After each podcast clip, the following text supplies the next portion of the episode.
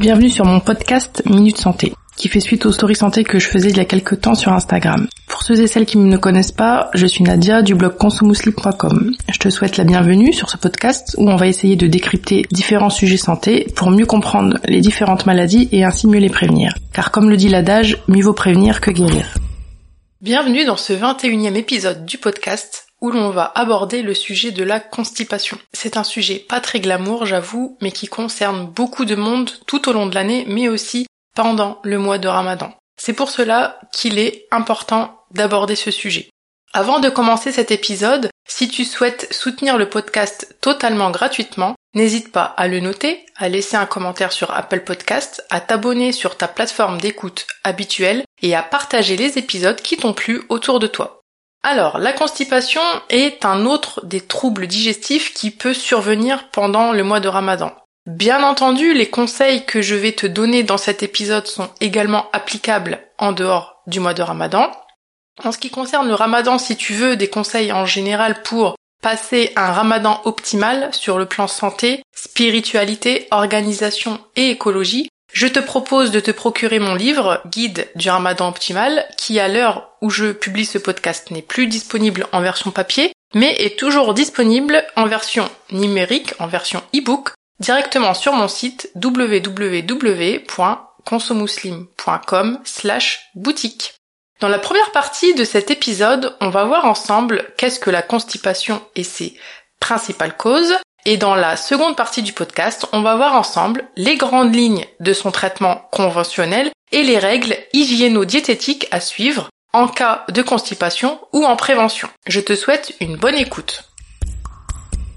Généralement, tout le monde sait ce qu'est la constipation, mais je souhaite quand même apporter la définition médicale de la constipation. Une personne est considérée constipée quand elle a moins de 3 selles par semaine et ou une difficulté à déféquer qui se manifeste par des selles dures, euh, la nécessité de pousser très fort pour que ça sorte et une sensation d'évacuation incomplète des selles. On parle de constipation chronique quand cela est présent pendant au moins 6 mois de façon consécutive. Attention, avoir des épisodes de diarrhée n'élimine pas le diagnostic de constipation. On parle dans ce contexte de fausse diarrhée du constipé. Il faut savoir que la constipation touche 15 à 20% de la population générale et touche plus fréquemment les femmes. Quels sont les principaux symptômes de la constipation? Comme je viens déjà de le dire, euh, les principaux symptômes de la constipation sont le fait d'avoir des selles dures, difficiles à expulser, peu fréquentes, le fait d'avoir des douleurs abdominales, donc au niveau du ventre, des ballonnements, un inconfort digestif. On peut dans certains cas euh, de constipation chronique, observer des douleurs du bas du dos, des hémorroïdes et des saignements. Maintenant que l'on a vu ce qu'était la constipation, voyons ensemble ces grandes causes. Premièrement, on a les constipations occasionnelles, qui surviennent lors d'un changement, peu importe sa nature, par exemple une grossesse, un voyage, une hospitalisation, etc., etc. Puis, Ensuite, on différencie les constipations dites primaires, qu'on appelle également constipation idiopathique, ou encore constipation maladie, ou encore constipation fonctionnelle. On les différencie celles-ci des constipations secondaires, qui surviennent secondairement à une maladie. Dans le cas des constipations primaires ou idiopathiques, la constipation est due à un dysfonctionnement des intestins. Par exemple, soit un ralentissement du transit intestinal, soit ce qu'on appelle une dyschésie, qui correspond tout simplement à une difficulté d'évacuer les selles par le rectum. On peut schématiquement diviser cette constipation fonctionnelle en quatre sous-groupes. Donc la constipation fonctionnelle avec un transit normal, donc ça c'est la première. La deuxième, la constipation fonctionnelle avec un transit ralenti. Troisièmement, la constipation par difficulté d'évacuation rectale. Et enfin, la constipation qui s'inscrit euh, dans le cadre d'un syndrome de l'intestin irritable. La plus fréquente des quatre est la constipation fonctionnelle avec transit normal, c'est-à-dire que le transit est normal, mais que les selles sont quand même dures et difficiles à évacuer. Quand le transit est ralenti, c'est soit dû à un manque d'activité des intestins, grossièrement des intestins un peu paresseux, donc en gros, l'amplitude et la fréquence des contractions des intestins est moindre. Ou au contraire, cela peut être dû à une hyperactivité de ces contractions, comme on peut l'observer notamment en cas de syndrome de l'intestin irritable. Et en fait, ce trop grand nombre de contractions va justement gêner à l'évacuation des selles. Donc un transit intestinal ralenti, il va être favorisé par un manque de fibres dans l'alimentation, par un manque d'activité physique, mais aussi par certains facteurs psychologiques, et notamment dans un contexte très particulier d'abus sexuels et ou physiques. Ensuite, parallèlement à cela, on a les constipations secondaires. Les causes les plus fréquentes de constipation secondaire chez l'adulte sont les suivantes. Donc déjà, certains médicaments. Pour en citer quelques-uns, les antiacides, la morphine ou d'autres traitements contre la douleur, certains antidépresseurs, la supplémentation en fer, etc., etc. On a aussi le sevrage tabagique. En fait, la constipation est un des signes de sevrage qui peut survenir, mais qui reste toujours temporaire. Une, constipation peut être due à une obstruction mécanique, comme dans le cas euh, des cancers colorectaux.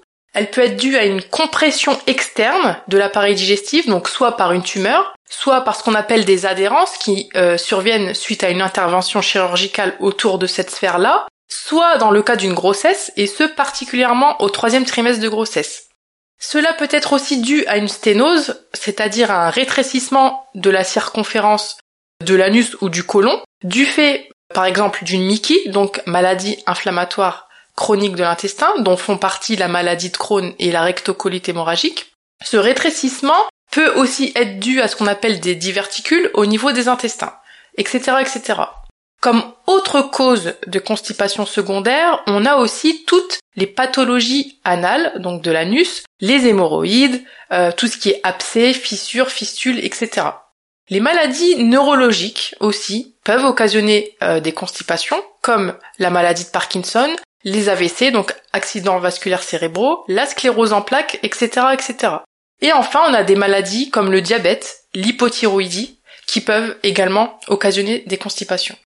Donc nous allons traiter dans cet épisode euh, les constipations simples, donc la constipation fonctionnelle. Les autres types passent par le traitement de la cause de la constipation, donc euh, principalement les euh, constipations secondaires. Maintenant que la constipation n'a plus de secret pour toi, voyons maintenant les grandes lignes de son traitement conventionnel et quelques conseils en fin d'épisode hygiéno-dététiques pour la prévenir ou la guérir. Le traitement conventionnel de la constipation consiste au traitement de la cause, si celle-ci est identifiée. Des règles hygiéno-dététiques sont à adopter, comme augmenter progressivement sa ration de fibres dans son alimentation, cela doit être progressif pour éviter les ballonnements. Bien s'hydrater, si ce n'est pas déjà le cas, et lutter contre la sédentarité en réintroduisant du mouvement dans sa routine. Le traitement conventionnel peut être médicamenteux dans certains cas, avec, en première intention, la prescription de laxatifs. Je ne vais pas rentrer dans les détails, mais il en existe différentes familles avec différentes actions. Dans certains cas très particuliers, une rééducation du périnée peut être nécessaire pour venir à bout de la constipation. Une prise en charge psychologique est primordiale si la constipation s'inscrit dans des troubles psychologiques ou dans un contexte d'abus sexuels ou de maltraitance. Et dans des cas compliqués et encore une fois très particuliers, des traitements chirurgicaux sont possibles, mais ça ne concerne bien entendu pas les constipations dites fonctionnelles. Voyons maintenant quelques règles hygiéno-diététiques à suivre pendant et en dehors du ramadan pour éviter la constipation.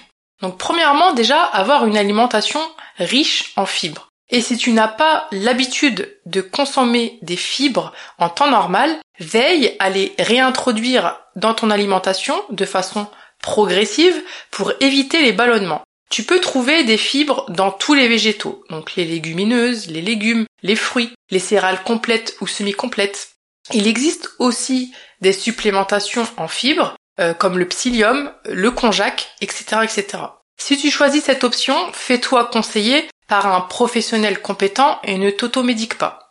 Deuxièmement, mise sur tout ce qui est chlorophylle, que tu peux trouver grossièrement dans tout ce qui est vert, donc les légumes verts, les herbes, les herbes aromatiques, la spiruline, etc., etc.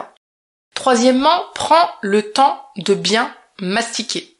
Quatrièmement, veille à avoir une bonne hydratation. Tu peux t'hydrater pendant le ramadan ou en dehors par de l'eau, par des tisanes, par de la soupe, mais aussi grâce à tous les aliments qui sont riches en eau comme certains fruits et légumes.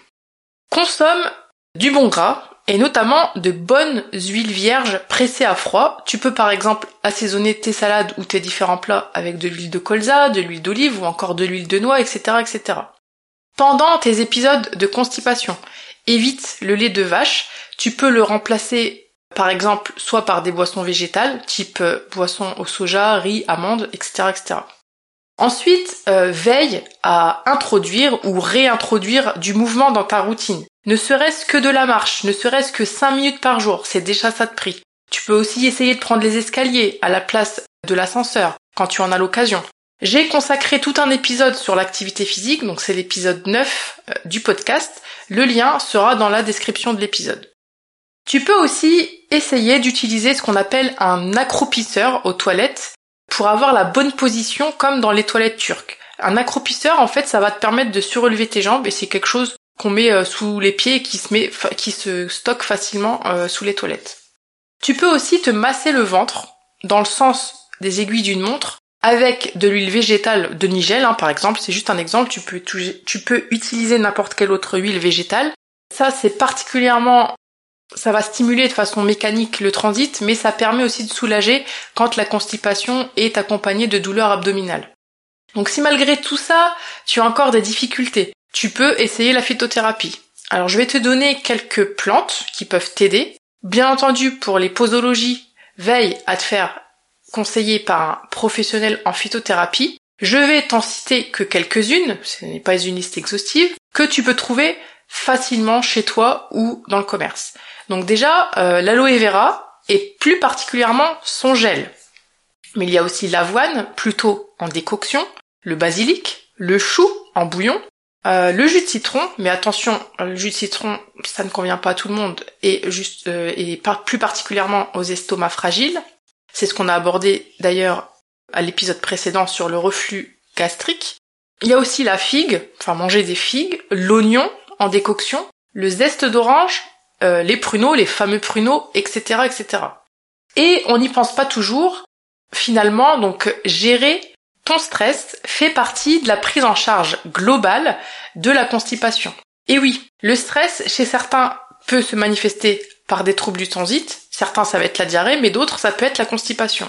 Donc si tu ne sais pas par où commencer ou comment faire pour gérer ton stress, sache que j'ai créé un programme 100% en ligne qui s'appelle Destress, qui t'accompagne pas à pas pour construire ta propre stratégie anti-stress en omettant aucune sphère de ta vie. Pour plus d'infos, tu peux te rendre sur www.consomuslim.com slash destress. On a vu dans cet épisode ce qu'était la constipation, à savoir avoir moins de 3 selles par semaine, associées ou non à des difficultés d'évacuation des selles. On a vu qu'elle se divisait en constipation primaire et secondaire. La constipation primaire, qui elle-même peut être divisée en quatre sous-groupes, donc la constipation avec un transit normal, avec un transit ralenti, la constipation avec des difficultés d'évacuation, et enfin la constipation qui rentre dans le cadre d'un syndrome de l'intestin irritable. Les constipations secondaires, elles, sont comme leur nom l'indique, secondaires soit à des médicaments, soit des maladies générales ou neurologiques, soit à des obstructions mécaniques de l'intestin, comme dans le cas des tumeurs par exemple. On a vu ensemble les grandes lignes du traitement conventionnel, à savoir les règles hygiéno-dététiques, le traitement médicamenteux, la prise en charge psychologique dans les contextes d'abus sexuels et ou de maltraitance, et dans de très rares cas particuliers, le traitement chirurgical.